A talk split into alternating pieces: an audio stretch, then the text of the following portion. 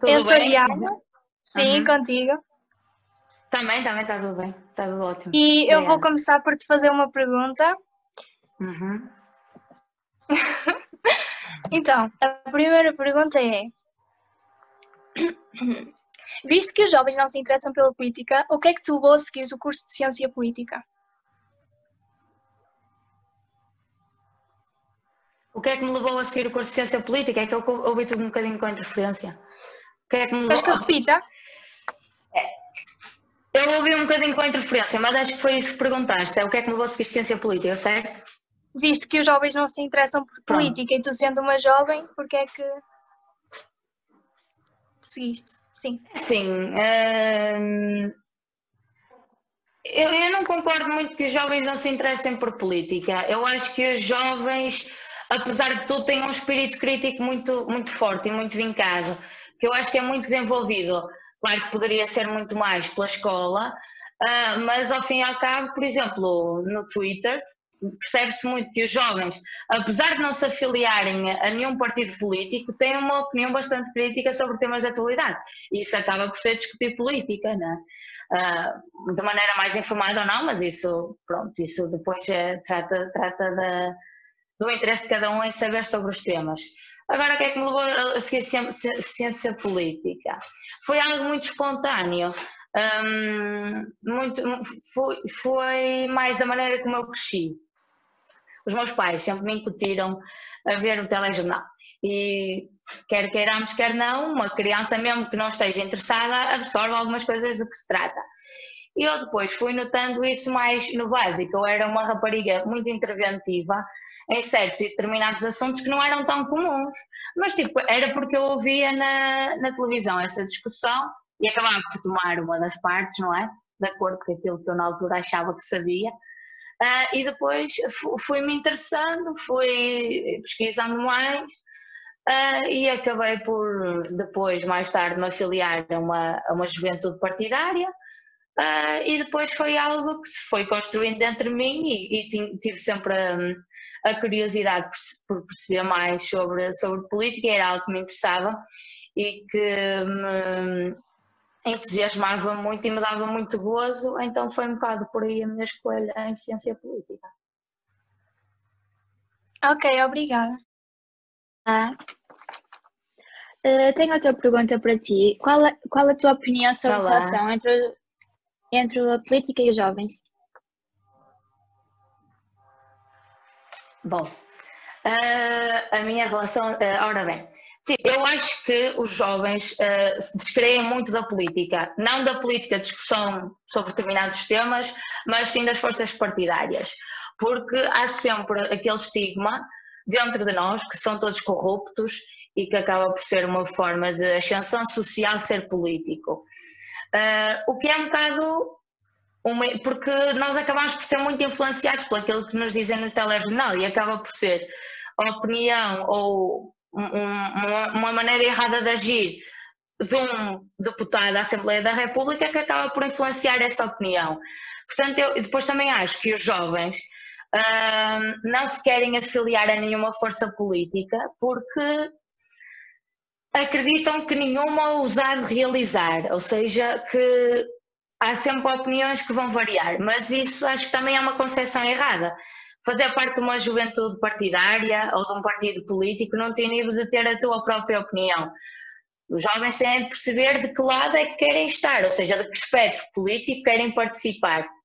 Mas acho que sim, os jovens descreem muito daquilo que é a atividade política, muito por causa de, de atos de, isolados de alguns, de alguns deputados ou figuras públicas ligadas à política e acabam por descrever muito daquilo que é, por exemplo, o ato eleitoral, ah, que acabamos todos por sofrer ah, se, se não formos todos votar, porque acaba por não, por, não, por não exercermos aquilo que é a democracia por inteiro. Por isso acho que os jovens são interessados em debater temas, isso sim, mas que descreem muitas forças políticas atualmente. Obrigada. Na tua opinião, o que é que podia ser feito para tornar a política mais atra- atrativa para os jovens? para mim, acho que o real uh, problema da política é que é um ato muito sério. E por ser muito sério às vezes não se compreende. Não se compreende porque não há, eh, ora bem, o vocabulário nem sempre é acessível a toda a gente. E essa é uma realidade, muito por culpa daquilo que foi a nossa história anteriormente em relação ao analfabetismo e à taxa de conclusão do ensino, do ensino, do ensino hum, obrigatório. Uh, e acaba por afastar muita gente. Uh, e acho que há plataformas como os telejornais, blogs de política, que acabam por simplificar muito aquilo que é dito, mas acho que a política não chega a toda a gente de uma maneira muito coesa e há essa falha de comunicação, a meu ver. Uh, e, portanto, uh, para mim, o, que seria melhor, sei lá. como, claro, uma aposta na educação é o mais óbvio de se dizer, porque só assim é que nascem uh, mentes uh, críticas que pensam por si próprios, por formular uma opinião própria sobre aquilo que acham que deveria ser a, a concepção de uma governação dentro do seu próprio país uh, e depois criar mais um ambiente de possibilidade de, por exemplo, os políticos utilizarem as plataformas digitais que têm para si como forma de se comunicarem, por exemplo, fazerem um direito. Eu não sei se vocês acompanham muito a política dos Estados Unidos da América, mas há uma deputada eh, chamada, vou dizer o sobrenome, porque é um nome, é um nome estrangeiro, mas. Ah? Não. Não, pai. Pronto, interrupção de última hora, mas. Enfim, uh, estava a falar da política dos Estados Unidos. Há uma deputada uh, do Congresso dos Estados Unidos da América, que é Alexandria Ocasio, que há pouco tempo fez um direto muito descontraído, respondendo às, às perguntas uh, de quem aparecia nesse direto, respondendo com muita, claro, muito interventiva, interventiva como, como sabemos que é o discurso dela, mas muito esclarecedora e abrange massas e integra toda a gente dentro, dentro daquele espectro político e acaba por ser uma maneira de encurtarmos também essa ligação entre o político e a sociedade, porque também há muito hum, essa coisa errada de, de parecerem que são superiores a nós, mas isso não existe. Um, e é importante essa ligação entre o político e a pessoa, de forma, lá está, a responder às dúvidas dessa pessoa, a perceber as convicções também do próprio político e a perceber se nos identificamos por isso. Acho que era interessante os políticos utilizarem mais as, as redes sociais, as plataformas que têm consigo para divulgar ainda mais o seu trabalho. Já sei que isso acontece, mas acho que era necessário fazer mais e melhor em Portugal. Eh, qual a tua opinião em relação ao crescimento da extrema-direita em Portugal e no mundo? A minha opinião. Uh, extremismos são sempre perigosos para a democracia, uh, mas também é por isso que a democracia nunca foi nem nunca será um bem adquirido. Uh, portanto, essas forças de extrema-direita sempre existiram, e de extrema-esquerda, claro, sempre existiram e sempre vão existir. Uh, e o dever dos governantes é, sem dúvida nenhuma, acabar com as principais reivindicações que essa suposta extrema-direita ou extrema-esquerda querem fazer para louvar o nosso país, para levar um bom porto. Uh, Basta, basta percebermos que, pronto, eu sei que estão a dar o exemplo no caso nacional do André Ventura, basta percebermos que a principal reivindicação do André Ventura é mesmo ligada com a corrupção.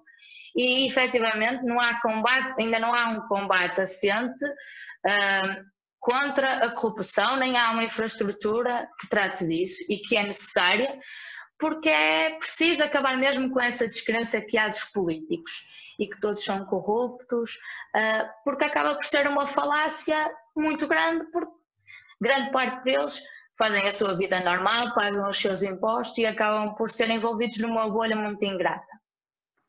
Mas lá está, a luta pela democracia é mesmo acabar com essas reivindicações Uh, claro que percebemos que não foi um movimento isolado só em Portugal, foi também, por exemplo, nos Estados Unidos, no Brasil, na própria Alemanha, uh, e portanto é, é, necessário que as forças políticas se unam nesse sentido para não acabarmos como acabamos e como já sabemos que hum, no, o estado em que os países ficam no fim de uma ditadura ou durante uma ditadura, que é o, o vosso conhecimento de história, por exemplo, em relação ao período do Estado Novo.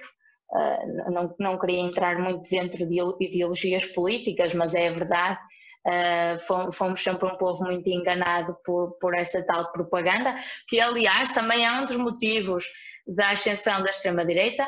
Um, antigamente não havia essa preocupação, mas a divulgação de fake news hoje em dia uh, dificulta muito o combate de extremismos uh, e, portanto, também acho que por parte das aplicações, e já é um debate que existe dentro dos Estados Unidos, uh, haver restrições, mesmo a essas fake news, e haver uma punição dentro da comunidade uh, daquela aplicação para haver umas regras que, que, que, proíbam, entre aspas, essa, essa, essa divulgação. Mas claro que depois surge um debate que também se calhar não vamos ter aqui, mas é um debate em relação à liberdade de expressão e tudo mais, que também provoca muitos radicalismos, uh, mas é claro que é sempre uma. São sempre assuntos muito frágeis dentro da democracia, mas é preciso que as forças políticas se unam uh, por manter mesmo aquilo que as.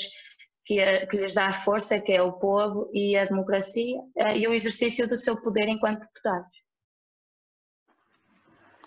Já falaste um bocadinho disto ao longo das perguntas, mas nós queríamos saber se ao longo da tua vida houve algum acontecimento relacionado com a política que te levasse a escolher o curso em que estás. Algum acontecimento em política? Uh, o que mais me interessa às vezes é, é, é, mesmo o ativismo, é estar, por exemplo, aqui a falar convosco acerca disto, é ter um espaço onde possamos todos ter uma discussão saudável sobre um determinado tema, é, mesmo em termos partidários, haver iniciativas que eduquem, entre aspas, ou tragam mais conhecimento à sociedade civil sobre um determinado tema, e a política acaba por, eh, consequente, ou inconsequentemente, trazer mais conhecimento sobre determinados temas, uh, bastante diversos. Uh, mas um acontecimento em política que me fizesse seguir esta área. Acho que não foi um acontecimento político, uh, foi mesmo a parte do ativismo. Não sei se vocês souberam ou soubem Lousada, acho que sim, a greve climática.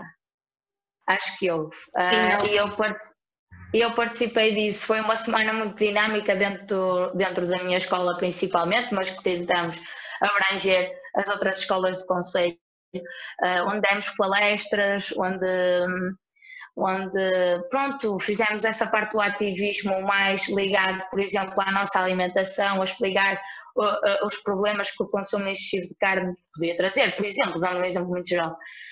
E eu acho que foi depois de realizar mesmo a greve, uh, que me fez perceber que era este papel do ativismo e da luta pelos direitos humanos e da luta pela sustentabilidade do planeta que me fez, que me fez seguir política, não tanto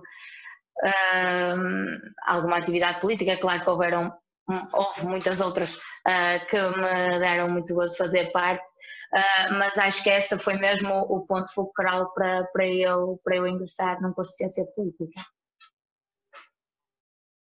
E quero saber qual é a tua opinião acerca do governo atual e o que é que farias para melhorá-lo.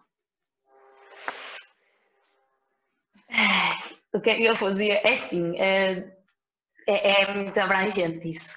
Uh, mas o que é que eu acho? Acho que, apesar de tudo, isto é um período governativo muito delicado porque, por causa desta pandemia que estamos a atravessar. Porque quer queiramos, quer não, há muita gente a passar fome, há muita gente desesperada e não é fácil o papel de um governador ter de aplicar medidas restritivas, um, ter de, por exemplo, estou-me a lembrar da guerra da, da, greve de fome de certos empresários da restauração.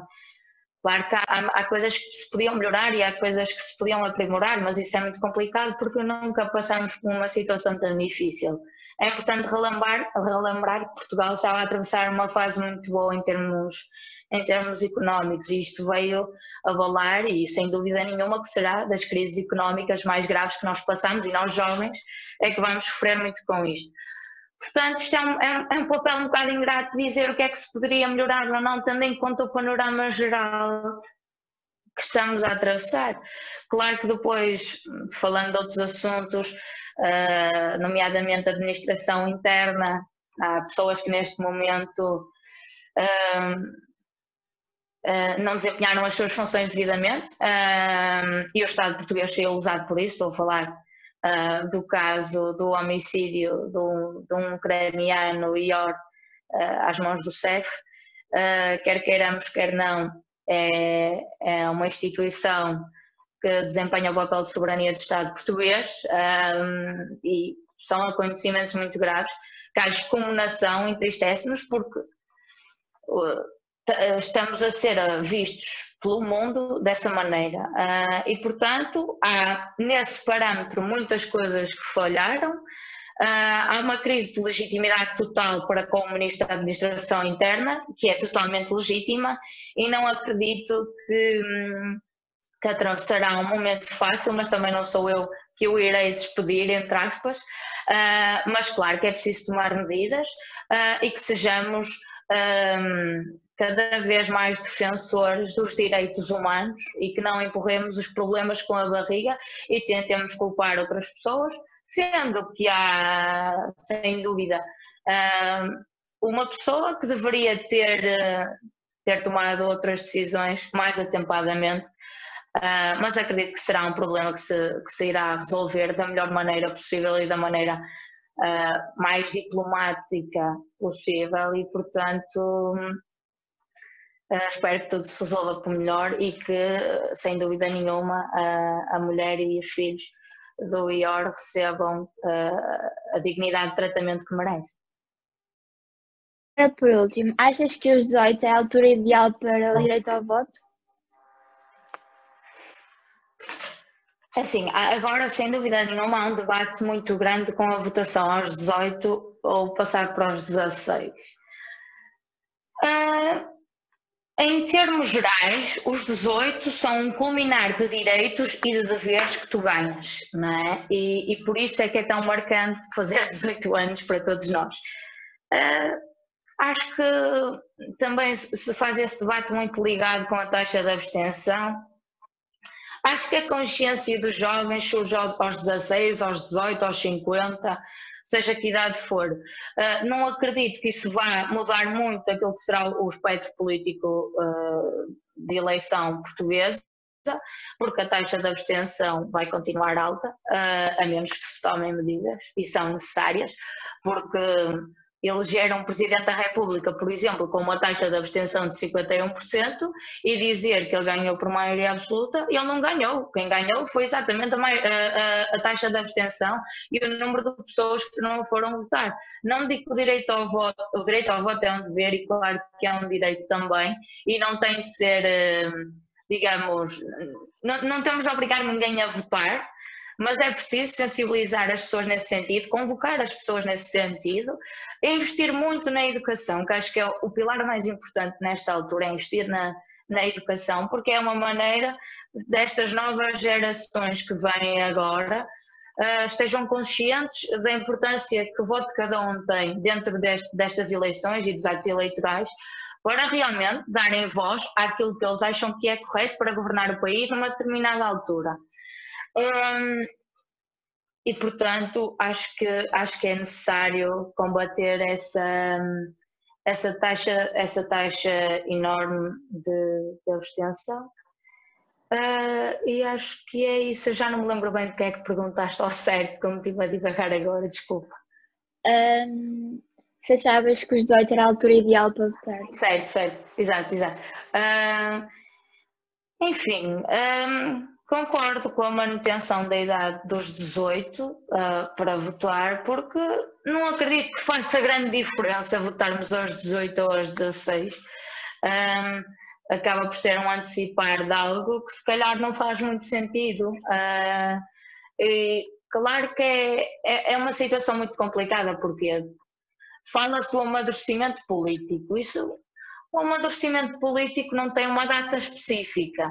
Portanto, acho que faz sentido continuar a ser aos 18 por causa do, do da, da quantidade de, de, direitos e deveres uh, e, de, e, da forma como a, a própria Constituição e, o, e, o, e, a parte judicial está escrita uh, e, portanto, acho que faz sentido mantermos o voto aos 18. Essa pergunta não estava no, nos planos, mas derivado ao que tu respondeste, não foi nesta pergunta, foi na outra.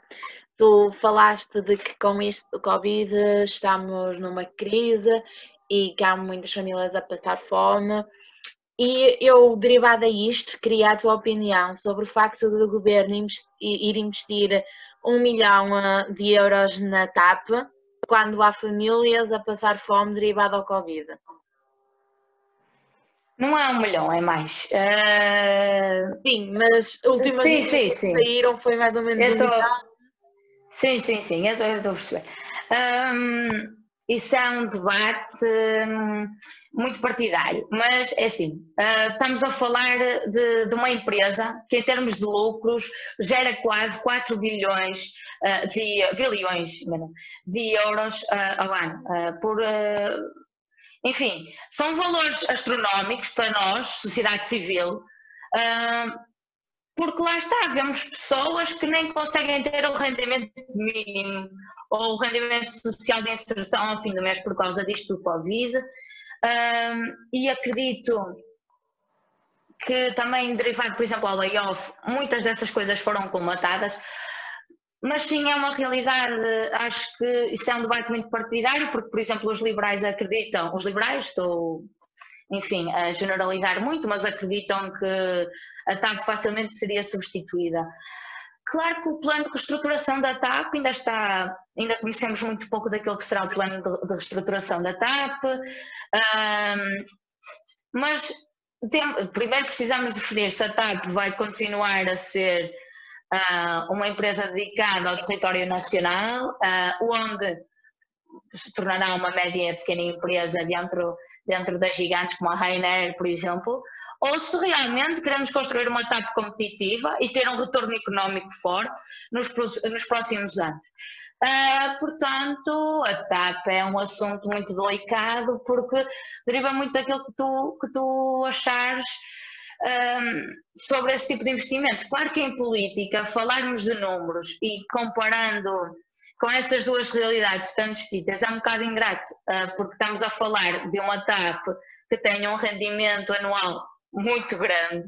Uh, e depois, claro, com um milhão de euros para nós é, uma, é, um valor astronómico, claro que ajudaria muitas pessoas a passar fome, mas acredito que vai haver, vai haver cortes no número de funcionários, mas acredito que a recuperação vai ser feita, uh, que a dignidade dessas pessoas que estão a passar fome vai ser restituída, porque não, não, não faz sentido o número de pessoas e de jovens principalmente, acho que é uma cena que, que, nos vai, que nos vai levar até mesmo durante o mercado de trabalho, se aí conseguirmos chegar até, porque até disso duvidamos, uh, vai ser uma altura muito complicada, mas sem dúvida que agora estamos a passar esta altura, mas estou expectante que tanto o governo como as forças políticas consigam, de alguma maneira, em conjunto com a União Europeia, criar novamente um mercado competitivo que restitua esses postos de trabalho, que dê mais dignidade às famílias, que dê mais oportunidades aos jovens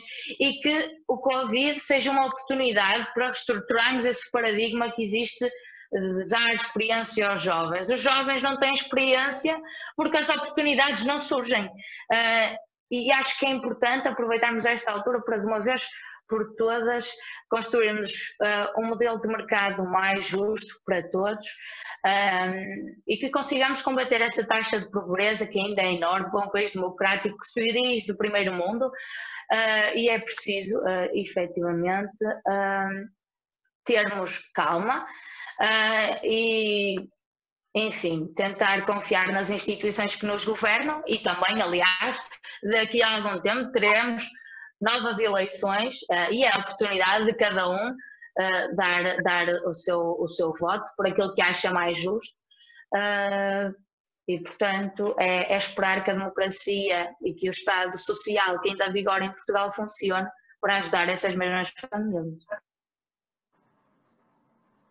Obrigada. Nada. Alguém quer dizer mais alguma coisa ou perguntar alguma coisa? Não? Estão à É assim, as perguntas que tínhamos planeado já perguntámos todas, basicamente. Mas se nos quiseres dizer o que é que devemos fazer no nosso trabalho para atingir a- o maior número de jovens, para pronto, concretizar o nosso objetivo, que é fazer com que os jovens se interessem pela política. Passa muito por aquilo que eu disse, de utilizar a- as redes sociais de uma maneira mais descontraída. Acho que, acho que, esse, acho que o discurso político já é muito carregado na altura em que há discussões parlamentares, mas ap- aproveitar mesmo ah, as redes sociais para termos um contacto mais direto com esta nova geração muito mais tecnológica do que ah, dos nossos pais, por exemplo. Ahm, e lá está, combater muita abstenção. Há uma abstenção muito generalizada, não só dos jovens, mas da população em geral. E é algo muito preocupante um país que, por exemplo, numa das eleições mais importantes ah, que nós temos, que são as eleições europeias, haver uma taxa de abstenção tão grande, porque lá está. Aqui, aqui passa-se muito um debate que já se faz dentro da União Europeia, que é os povos europeus não se sentem europeístas, ou seja, não, essa cidadania europeia morre. Por exemplo, nos Estados Unidos, hum, a pessoa diz: Eu sou dos Estados Unidos da América, Estado tal.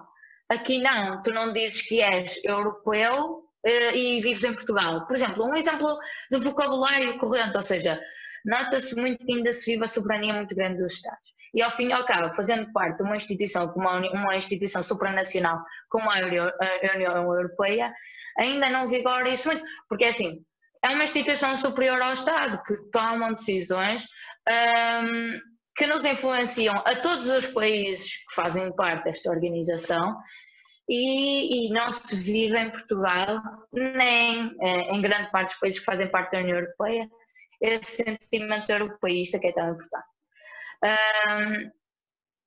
Ah, e pronto, ah, uma das propostas que eu por acaso tinha, acho que vocês, a Beatriz falou-me disto, que era desenvolver, não digo uma aplicação, mas um voto eleitoral eletrónico. Ah, acredito que se- seria muito mais prático e aproveitar já que temos todos um cartão de cidadão. E era agora é assim a maneira de efetivar o vosso voto, mas tem de ser presencialmente, mas um cartão de cidadão facilmente comataria isso, claro que depois surge aquele debate e que legitimidade teria isso e eh, eh, os votos poderiam ser, eh, podiam ser falsificados de alguma maneira, não sei. Ahm, mas acho que era uma, uma boa alternativa para fazerem os jovens votar, seria essa facilidade mais no, ato, no ato eleitoral ahm, porque lá está, não, não, haveria a necessidade de nos- de nos deslocarmos. Ah, outro exemplo de coisas é, por exemplo, eu estou deslocada, eu estou, eu estou ah, a viver tanto em Lisboa como em Penafiel, mas eu tenho de votar em Penafiel. Se o cartão de cidadão fosse usado para, para conseguir votar em qualquer parte do meu país, seria muito mais fácil uma pessoa, por exemplo, as eleições são feitas no verão, a pessoa foi passar férias ao Algarve, essa pessoa ah, que tinha interesse em votar, votar lá, porque estou no Algarve, foi o que aconteceu nas eleições europeias, estou no Algarve, estão a passar férias, claramente não vou sair do Algarve um dia por aí votar, portanto, acho que eh, unificarmos dessa maneira o território também era importante para, hum, para, para facilitar eh, o decréscimo dessa taxa de abstenção. E pronto, acho que em termos gerais seria isso que eu pensaria fazer assim numa primeira fase. Claro que não me debrucei muito por esse tema, mas acho que eram assim as principais coisas que me saltam à vista fazer em primeiro lugar. Nós já realizamos algumas coisas, como as redes sociais, já criámos uma, mas eh, ainda não temos qualquer tipo de conteúdo, ainda vamos criar algum conteúdo e também já desenvolvemos um website que ainda está a ser desenvolvido e estamos a pensar eh, perceber o que é que os jovens sabem sobre a política em Portugal. Nós pensamos primeiro em eh, tentar desenvolver um website para ver quais são os ideais políticos de cada pessoa, mas acho que achámos mais interessante o facto de saber o que é que eles sabem sobre a política em Portugal. Não sei o que é que tu Sim, achas. é, é, é, sem, é, é, sim, é, é sem dúvida importante nós incentivarmos os jovens a perceber de que eh, espectro político eles se identificam. Porque, sem dúvida, há sempre uma tendência para um dos lados. Mesmo que não se queira afiliar a nenhum partido político, há sempre aqueles ideais base que são muito influenciados do sítio onde tu nasces, por exemplo, da tua infância e daquilo que tu ouves, e claro, daquilo que tu acabas, da formação como cidadão, daquilo que tu acabas por acreditar ou não. Ah, mas acho que sim, é, é necessário dar aos jovens instrumentos nesse sentido, para eles perceberem de que lado da história é que eles querem estar. Ah, e portanto, sim, era, era bastante interessante para, para, para um jovem, principalmente agora, por acaso é uma curiosidade engraçada. Ah, no meu grupo de amigas acho que sou a única que me interessa assim um bocado por política lá. Ah, e então é engraçado que agora são as presidenciais em janeiro ah, e as autárquicas depois para o final do ano. Ah, e é engraçado, já, já me estão todas a perguntar sobre ah, os, os, os candidatos a Presidente da República. E, é e era engraçado nesse sentido, fazer um site também os ajudasse a perceber o que é que este defende, o que é que o outro defende, questões em que são contrários, questões em que estão do mesmo lado, essa comparação entre candidatos.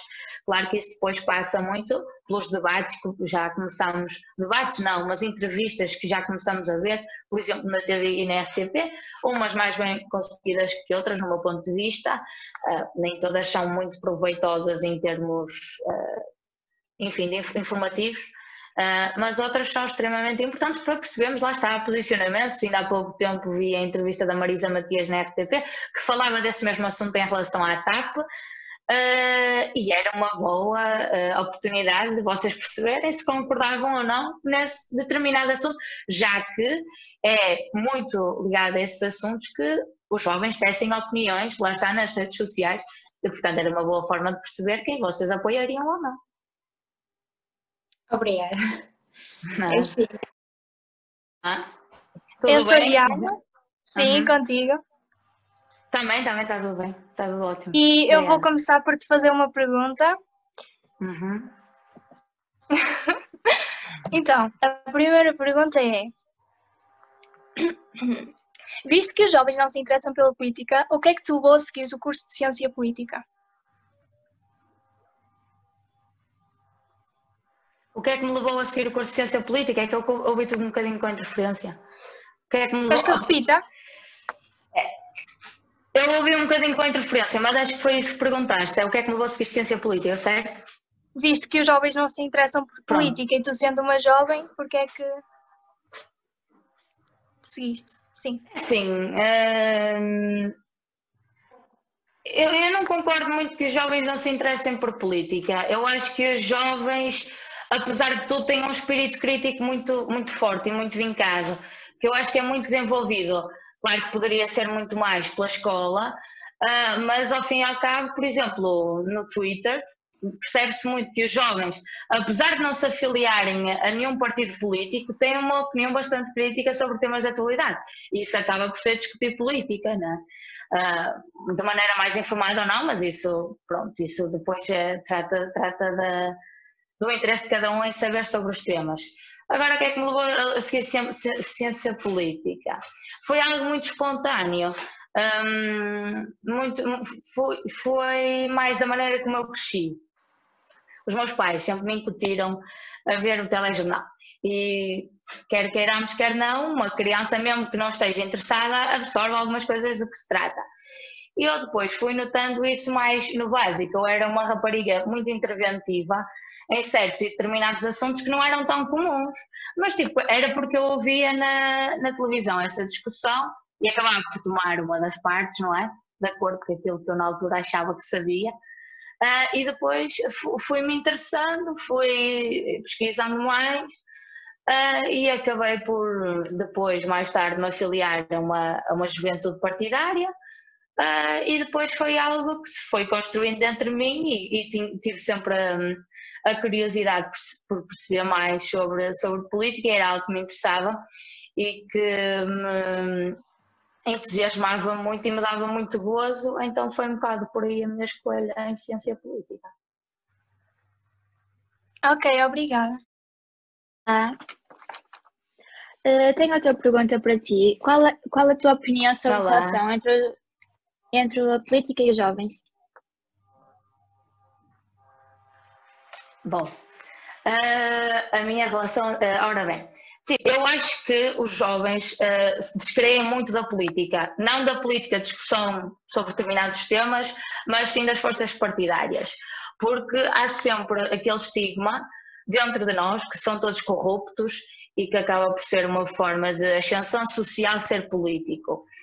Uh, o que é um bocado uma, porque nós acabamos por ser muito influenciados por aquilo que nos dizem no telejornal e acaba por ser a opinião ou um, uma, uma maneira errada de agir de um deputado da Assembleia da República que acaba por influenciar essa opinião. Portanto, eu depois também acho que os jovens uh, não se querem afiliar a nenhuma força política porque acreditam que nenhuma os de realizar, ou seja, que há sempre opiniões que vão variar, mas isso acho que também é uma concepção errada. Fazer parte de uma juventude partidária ou de um partido político não tem nível de ter a tua própria opinião. Os jovens têm de perceber de que lado é que querem estar, ou seja, de que espectro político querem participar. Mas acho que sim, os jovens descreem muito daquilo que é atividade política, muito por causa de, de atos de, isolados de alguns, de alguns deputados ou figuras públicas ligadas à política e acabam por descrever muito daquilo que é, por exemplo, o ato eleitoral, uh, que acabamos todos por sofrer uh, se, se não formos todos votar, porque acaba por não, por, não, por não exercermos aquilo que é a democracia por inteiro. Por isso acho que os jovens são interessados em debater temas, isso sim, mas que descreem muitas forças políticas atualmente. Obrigada. Na tua opinião, o que é que podia ser feito para tornar a política mais atrativa para os jovens? Para mim, acho que o real uh, problema da política é que é um ato muito sério. E por ser muito sério às vezes não se compreende. Não se compreende porque não há, eh, ora bem, o vocabulário nem sempre é acessível a toda a gente. E essa é uma realidade, muito por culpa daquilo que foi a nossa história anteriormente em relação ao analfabetismo e à taxa de conclusão do ensino, do ensino, do ensino hum, obrigatório. Uh, e acaba por afastar muita gente. Uh, e acho que há plataformas como os telejornais, blogs de política, que acabam por simplificar muito aquilo que é dito, mas acho que a política não chega a toda a gente de uma maneira muito coesa e há essa falha de comunicação, a meu ver. Uh, e, portanto, uh, para mim, o, que seria melhor, sei lá. Como, claro, uma aposta na educação é o mais óbvio de se dizer, porque só assim é que nascem uh, mentes uh, críticas que pensam por si próprios, por formular uma opinião própria sobre aquilo que acham que deveria ser a, a concepção de uma governação dentro do seu próprio país uh, e depois criar mais um ambiente de possibilidade de, por exemplo, os políticos utilizarem as plataformas digitais que têm para si como forma de se comunicarem, por exemplo, fazerem um direito. Eu não sei se vocês acompanham muito a política dos Estados Unidos da América, mas há uma deputada eh, chamada, vou dizer o sobrenome, porque é um nome, é um nome estrangeiro, mas. Ah? Não. Não, pai. Pronto, interrupção de última hora, mas. Enfim, uh, estava a falar da política dos Estados Unidos. Há uma deputada uh, do Congresso dos Estados Unidos da América, que é Alexandria Ocasio, que há pouco tempo fez um direto muito descontraído, respondendo às, às perguntas uh, de quem aparecia nesse direto, respondendo com muita, claro, muito interventiva, interventiva como, como sabemos que é o discurso dela, mas muito esclarecedora e abrange massas e integra toda a gente dentro, dentro daquele espectro político e acaba por ser uma maneira de encurtarmos também essa ligação entre o político e a sociedade, porque também há muito um, essa coisa errada de, de parecerem que são superiores a nós, mas isso não existe. Um, e é importante essa ligação entre o político e a pessoa, de forma, lá está, a responder às dúvidas dessa pessoa, a perceber as convicções também do próprio político e a perceber se nos identificamos. Por isso, acho que era interessante os políticos utilizarem mais as, as redes sociais, as plataformas que têm consigo para divulgar ainda mais o seu trabalho. Já sei que isso acontece, mas acho que era necessário fazer mais e melhor em Portugal. Eh, qual a tua opinião em relação ao crescimento da extrema-direita em Portugal e no mundo? A minha opinião. Uh, extremismos são sempre perigosos para a democracia, uh, mas também é por isso que a democracia nunca foi nem nunca será um bem adquirido. Uh, portanto, essas forças de extrema-direita sempre existiram, e de extrema-esquerda, claro, sempre existiram e sempre vão existir. Uh, e o dever dos governantes é, sem dúvida nenhuma, acabar com as principais reivindicações que essa suposta extrema-direita ou extrema-esquerda querem fazer para louvar o nosso país, para levar um bom porto. Uh, Basta, basta percebermos que, pronto, eu sei que estão a dar o exemplo no caso nacional do André Ventura, basta percebermos que a principal reivindicação do André Ventura é mesmo ligada com a corrupção. E efetivamente não há combate, ainda não há um combate assente uh, contra a corrupção, nem há uma infraestrutura que trate disso e que é necessária, porque é preciso acabar mesmo com essa descrença que há dos políticos e que todos são corruptos, ah, porque acaba por ser uma falácia muito grande, porque grande parte deles fazem a sua vida normal, pagam os seus impostos e acabam por ser envolvidos numa bolha muito ingrata. Mas lá está, a luta pela democracia é mesmo acabar com essas reivindicações.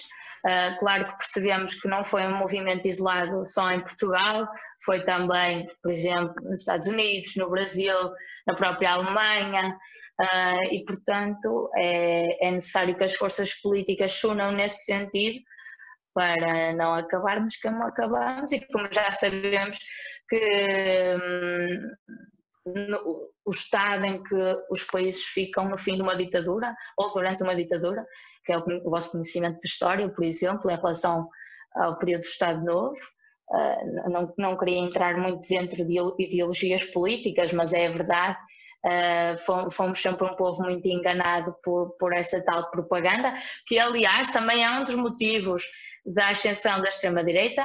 Um, antigamente não havia essa preocupação, mas a divulgação de fake news hoje em dia uh, dificulta muito o combate de extremismos uh, e, portanto, também acho que por parte das aplicações, e já é um debate que existe dentro dos Estados Unidos, uh, haver restrições mesmo a essas fake news e haver uma punição dentro da comunidade uh, daquela aplicação para haver umas regras que, que, que, proíbam, entre aspas, essa, essa, essa divulgação. Mas claro que depois surge um debate que também se calhar não vamos ter aqui, mas é um debate em relação à liberdade de expressão e tudo mais, que também provoca muitos radicalismos, uh, mas é claro que é sempre uma. São sempre assuntos muito frágeis dentro da democracia, mas é preciso que as forças políticas se unam uh, por manter mesmo aquilo que as. Que, que, lhes dá força, que é o povo e a democracia, uh, e o exercício do seu poder enquanto deputados. Já falaste um bocadinho disto ao longo das perguntas, mas nós queríamos saber se ao longo da tua vida houve algum acontecimento relacionado com a política que te levasse a escolher o curso em que estás. Algum acontecimento em política? Uh, o que mais me interessa às vezes é, é, é, mesmo o ativismo, é estar, por exemplo, aqui a falar convosco acerca disto, é ter um espaço onde possamos todos ter uma discussão saudável sobre um determinado tema, é, mesmo em termos partidários, haver iniciativas que eduquem, entre aspas, ou tragam mais conhecimento à sociedade civil sobre um determinado tema, e a política acaba por, eh, consequente, ou inconsequentemente, trazer mais conhecimento sobre determinados temas uh, bastante diversos. Uh, mas um acontecimento em política que me fizesse seguir esta área. Acho que não foi um acontecimento político, uh, foi mesmo a parte do ativismo. Não sei se vocês souberam ou souberam Lousada, acho que sim, a greve climática. Acho que houve. Uh, e eu, eu participei disso. Foi uma semana muito dinâmica dentro, dentro da minha escola, principalmente, mas que tentamos abranger as outras escolas do Conselho uh, onde demos palestras, onde, onde pronto, fizemos essa parte do ativismo mais ligado, por exemplo, à nossa alimentação, a explicar uh, os problemas que o consumo excessivo de carne podia trazer, por exemplo, dando um exemplo muito geral. Uh, eu acho que foi depois de realizar mesmo a greve, uh, que me fez perceber que era este papel do ativismo e da luta pelos direitos humanos e da luta uh, pela sustentabilidade do planeta que me fez, que me fez seguir política, não tanto uh, alguma atividade política, claro que houveram, houve muitas outras que me deram muito gozo fazer parte, Uh, mas acho que essa foi mesmo o ponto focal para, para, eu, para eu ingressar na consciência política. E quero saber qual é a tua opinião acerca do governo atual e o que é que farias para melhorá-lo. O que é que eu fazia? É assim, é, é, é muito abrangente isso. Uh, mas o que é que eu acho? Acho que, apesar de tudo, isto é um período governativo muito delicado porque, por causa desta pandemia que estamos a atravessar. Porque quer queiramos, quer não, há muita gente a passar fome, há muita gente desesperada e não é fácil o papel de um governador ter de aplicar medidas restritivas, um, ter de, por exemplo, estou-me a lembrar da guerra da, da, greve de fome de certos empresários da restauração. Claro que há, há, coisas que se podiam melhorar e há coisas que se podiam aprimorar, mas isso é muito complicado porque nunca passamos por uma situação tão difícil. É importante relembrar, relembrar que Portugal estava a atravessar uma fase muito boa em termos, em termos económicos e isto veio abalar e sem dúvida nenhuma que será das crises económicas mais graves que nós passamos e nós jovens é que vamos sofrer muito com isto. Portanto, isto é um, é, é um, papel um bocado ingrato dizer o que é que se poderia melhorar ou não, em conta o panorama geral que estamos a atravessar. Claro que depois, falando de outros assuntos, uh, nomeadamente administração interna. Há pessoas que neste momento uh, uh, não desempenharam as suas funções devidamente e o Estado português saiu usado por isso. Estou a falar do caso do homicídio de um, ucraniano IOR às mãos do CEF. quer queiramos, quer não, é, é uma instituição que desempenha o papel de soberania do Estado português um, e são acontecimentos muito graves que a excomunação entristece-nos porque uh, estamos a ser vistos pelo mundo dessa maneira. Uh, e portanto há nesse parâmetro muitas coisas que falharam. Uh, há uma crise de legitimidade total para com o Ministro da Administração Interna, que é totalmente legítima, e não acredito que, hum, que atravessará um momento fácil, mas também não sou eu que o irei despedir, entre aspas, uh, mas claro que é preciso tomar medidas e que sejamos um, cada vez mais defensores dos direitos humanos e que não empurremos os problemas com a barriga e tentemos culpar outras pessoas, sendo que há, sem dúvida, uma pessoa que deveria ter, ter tomado outras decisões mais atempadamente Uh, mas acredito que será um problema que se, que se irá resolver da melhor maneira possível e da maneira uh, mais diplomática possível e, portanto, uh, espero que tudo se resolva por melhor e que, sem dúvida nenhuma, a mulher e os filhos do IOR recebam a dignidade de tratamento que merecem. Por último, achas que os 18 é a altura ideal para o direito ao voto? Assim, agora sem dúvida nenhuma há um debate muito grande com a votação aos 18 ou passar para os 16. Uh, em termos gerais, os 18 são um culminar de direitos e de deveres que tu ganhas, não é? E, e por isso é que é tão marcante fazer 18 anos para todos nós. Uh, acho que também se faz esse debate muito ligado com a taxa de abstenção. Acho que a consciência dos jovens surge aos 16, aos 18, aos 50, seja que idade for. Uh, não acredito que isso vá mudar muito aquilo que será o espectro político uh, de eleição portuguesa, porque a taxa de abstenção vai continuar alta, uh, a menos que se tomem medidas, e são necessárias, porque eleger um Presidente da República, por exemplo, com uma taxa de abstenção de 51% e dizer que ele ganhou por maioria absoluta, ele não ganhou. Quem ganhou foi exatamente a, a, a taxa de abstenção e o número de pessoas que não foram votar. Não digo que o direito ao voto, o direito ao voto é um dever e claro que é um direito também e não tem de ser, eh, digamos, não, não temos de obrigar ninguém a votar, mas é preciso sensibilizar as pessoas nesse sentido, convocar as pessoas nesse sentido, investir muito na educação, que acho que é o pilar mais importante nesta altura, é investir na, na educação, porque é uma maneira destas novas gerações que vêm agora uh, estejam conscientes da importância que o voto cada um tem dentro deste, destas eleições e dos atos eleitorais, para realmente darem voz àquilo que eles acham que é correto para governar o país numa determinada altura. Um, e portanto acho que acho que é necessário combater essa essa taxa essa taxa enorme de, de abstenção. Uh, e acho que é isso. Eu já não me lembro bem do que é que perguntaste ao certo como estive a divagar agora desculpa. Um, se achavas que os 18 era a altura ideal para votar. Certo certo. Exato exato. Uh, enfim um, Concordo com a manutenção da idade dos 18 uh, ah, para votar, porque não acredito que faça grande diferença votarmos aos 18 ou aos 16. Um, acaba por ser um antecipar de algo que se calhar não faz muito sentido. Uh, e claro que é, é, é, uma situação muito complicada, porque fala-se do amadurecimento político. Isso, o amadurecimento político não tem uma data específica. Portanto, acho que faz sentido continuar a ser aos 18 por causa do, do da, da, quantidade de, de, direitos e deveres uh, e, de, e, da forma como a, a, própria Constituição e, o, e, o, e a parte judicial está escrita uh, e, portanto, acho que faz sentido mantermos o voto aos 18.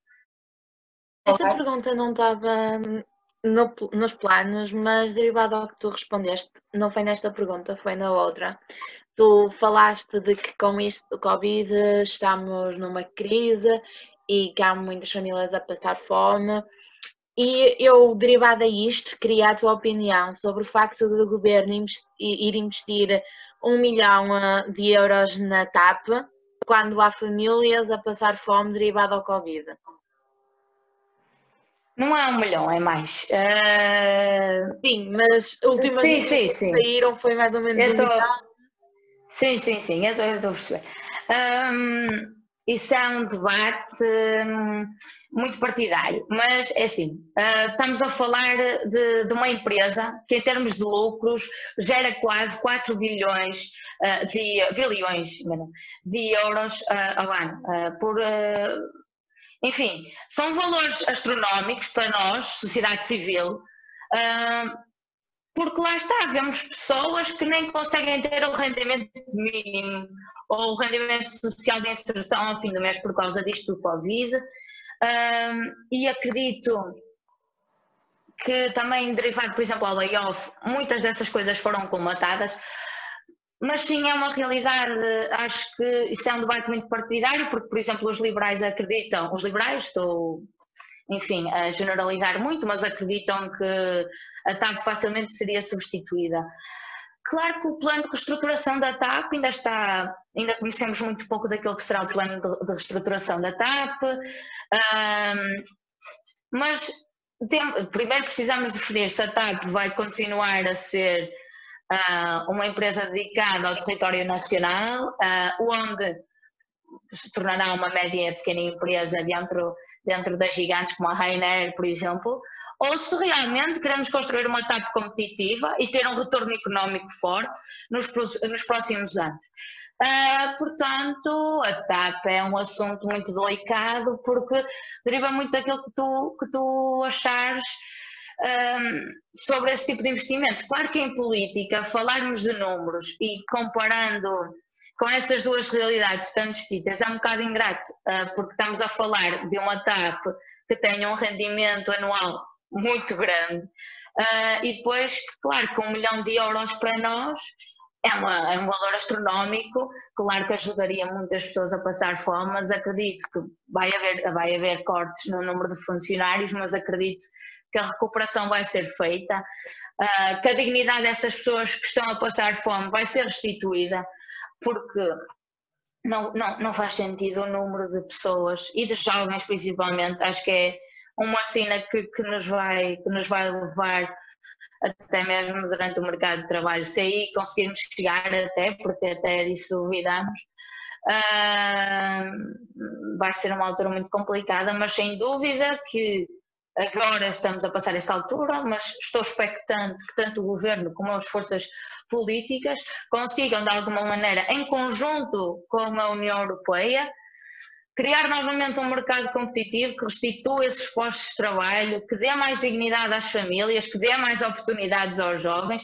e que o Covid seja uma oportunidade para reestruturarmos esse paradigma que existe dar experiência aos jovens. Os jovens não têm experiência porque as oportunidades não surgem. Uh, e acho que é importante aproveitarmos esta altura para, de uma vez por todas, construirmos uh, um modelo de mercado mais justo para todos um, e que consigamos combater essa taxa de pobreza que ainda é enorme para um país democrático que se diz do primeiro mundo e é preciso, efetivamente, termos calma uh, e, enfim, tentar confiar nas instituições que nos governam e também, aliás, daqui a algum tempo teremos novas eleições uh, e é a oportunidade de cada um uh, dar, dar o, seu, o seu voto por aquilo que acha mais justo.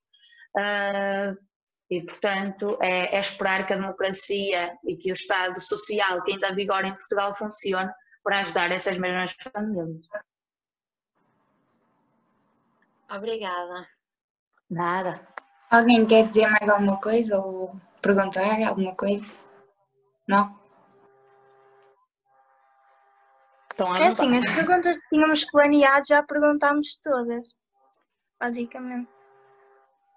Mas se nos quiseres dizer o que é que devemos fazer no nosso trabalho para atingir o maior número de jovens, para pronto, concretizar o nosso objetivo, que é fazer com que os jovens se interessem pela política, Passa muito por aquilo que eu disse, de utilizar as redes sociais de uma maneira mais descontraída. Acho que, acho que, esse, acho que o discurso político já é muito carregado na altura em que há discussões parlamentares, mas aproveitar mesmo uh, as redes sociais para termos um contacto mais direto com esta nova geração muito mais tecnológica do que uh, dos nossos pais, por exemplo. Um, e lá está, combater muita abstenção. Há uma abstenção muito generalizada, não só dos jovens, mas da população em geral. E é algo muito preocupante um país que, por exemplo, numa das eleições mais importantes uh, que nós temos, que são as eleições europeias, haver uma taxa de abstenção tão grande, porque lá está.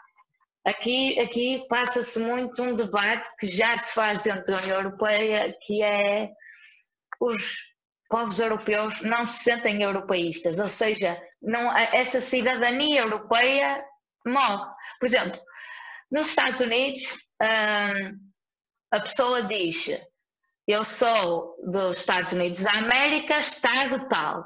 Aqui não, tu não dizes que és europeu eh, e vives em Portugal. Por exemplo, um exemplo de vocabulário corrente, ou seja, nota-se muito que ainda se vive a soberania muito grande dos Estados. E ao fim e ao cabo, fazendo parte de uma instituição como uma, instituição supranacional como a, a União Europeia, ainda não vigora isso muito, porque é assim, é uma instituição superior ao Estado que tomam decisões um, que nos influenciam a todos os países que fazem parte desta organização e, e, não se vive em Portugal, nem eh, em grande parte dos países que fazem parte da União Europeia, esse sentimento europeísta que é tão importante. Uh, e pronto, uh, uma das propostas que eu por acaso tinha, acho que vocês, a Beatriz falou-me disto, que era desenvolver, não digo uma aplicação, mas um voto eleitoral eletrónico. Uh, acredito que seria muito mais prático e aproveitar já que temos todos um cartão de cidadão. e era agora é assim a maneira de efetivar o vosso voto, mas tem de ser presencialmente, mas um cartão de cidadão facilmente comataria isso, claro que depois surge aquele debate e que legitimidade teria isso e uh, uh, os votos poderiam ser, uh, poderiam ser falsificados de alguma maneira, não sei. Um, mas acho que era uma, uma boa alternativa para fazerem os jovens votar, seria essa facilidade mais no, ato, no ato eleitoral um, porque lá está, não, não, haveria necessidade de nos deslocarmos. Ah, outro exemplo de coisas é, por exemplo, eu estou deslocada, eu estou, eu estou a, ah, a viver tanto em Lisboa como em Penafiel, mas eu tenho de votar em Penafiel. Se o cartão de cidadão fosse usado para, para conseguir votar em qualquer parte do meu país, seria muito mais fácil uma pessoa, por exemplo, as eleições são feitas no verão, a pessoa foi passar férias ao Algarve, essa pessoa uh, que tinha interesse em votar, votar lá, porque estou no Algarve, foi o que aconteceu nas eleições europeias, estou no Algarve, estão a passar férias, claramente não vou sair do Algarve um dia para ir votar, portanto, acho que uh, unificarmos dessa maneira o território também era importante para, para, para facilitar eh, o decréscimo dessa taxa de abstenção. E pronto, acho que em termos gerais seria isso que eu pensaria fazer assim numa primeira fase. Claro que não me debrucei muito por esse tema, mas acho que eram assim as principais coisas que me saltam à vista fazer em primeiro lugar. Nós já realizamos algumas coisas, como as redes sociais, já criámos uma, mas uh, ainda não temos qualquer tipo de conteúdo, ainda vamos criar algum conteúdo e também já desenvolvemos um website que ainda está a ser desenvolvido e estamos a pensar uh, perceber o que é que os jovens sabem sobre a política em Portugal. Nós pensamos primeiro em um, tentar desenvolver um website para ver quais são os ideais políticos de cada pessoa. Mas acho que achamos mais interessante o facto de saber o que é que eles sabem sobre a política em Portugal. Não sei o que é que tu assim, achas. É, é, sem, é, sim, é, é, sem dúvida importante nós incentivarmos os jovens a perceber de que eh, espectro político eles se identificam. Porque, sem dúvida, há sempre uma tendência para um dos lados. Mesmo que não se queira afiliar a nenhum partido político, há sempre aqueles ideais base que são muito influenciados do sítio onde tu nasces, por exemplo, da tua infância e daquilo que tu ouves, e claro, daquilo que tu acabas, da formação como cidadão, daquilo que tu acabas por acreditar ou não. Uh, mas acho que sim, é, é, necessário dar aos jovens instrumentos nesse sentido, para eles perceberem de que lado da história é que eles querem estar. Uh, e portanto, sim, era, era bastante interessante para, para, para um jovem, principalmente agora, por acaso é uma curiosidade engraçada. Um, no meu grupo de amigas acho que sou a única que me interessa assim um bocado por política lá. Uh, e então é engraçado que agora são as presidenciais em janeiro uh, e as autárquicas depois para o final do ano. Um, e é engraçado, já, já me estão todas a perguntar sobre uh, os, os, os candidatos a Presidente da República. E, é, e, era engraçado nesse sentido, fazer um site também os ajudasse a perceber o que é que este defende, o que é que o outro defende, questões em que são contrários, questões em que estão do mesmo lado, essa comparação entre candidatos. Claro que isso depois passa muito pelos debates que já começamos, debates não, mas entrevistas que já começamos a ver, por exemplo na TV e na RTP, umas mais bem conseguidas que outras no meu ponto de vista, uh, nem todas são muito proveitosas em termos, uh, enfim, informativos, Uh, mas outras são extremamente importantes para percebermos, lá está, posicionamentos. Ainda há pouco tempo vi a entrevista da Marisa Matias na RTP, que falava desse mesmo assunto em relação à TAP, Uh, e era uma boa uh, oportunidade de vocês perceberem se concordavam ou não nesse determinado assunto, já que é muito ligado a esses assuntos que os jovens tecem opiniões, lá está nas redes sociais, e portanto era uma boa forma de perceber quem vocês apoiariam ou não. Obrigada. É assim,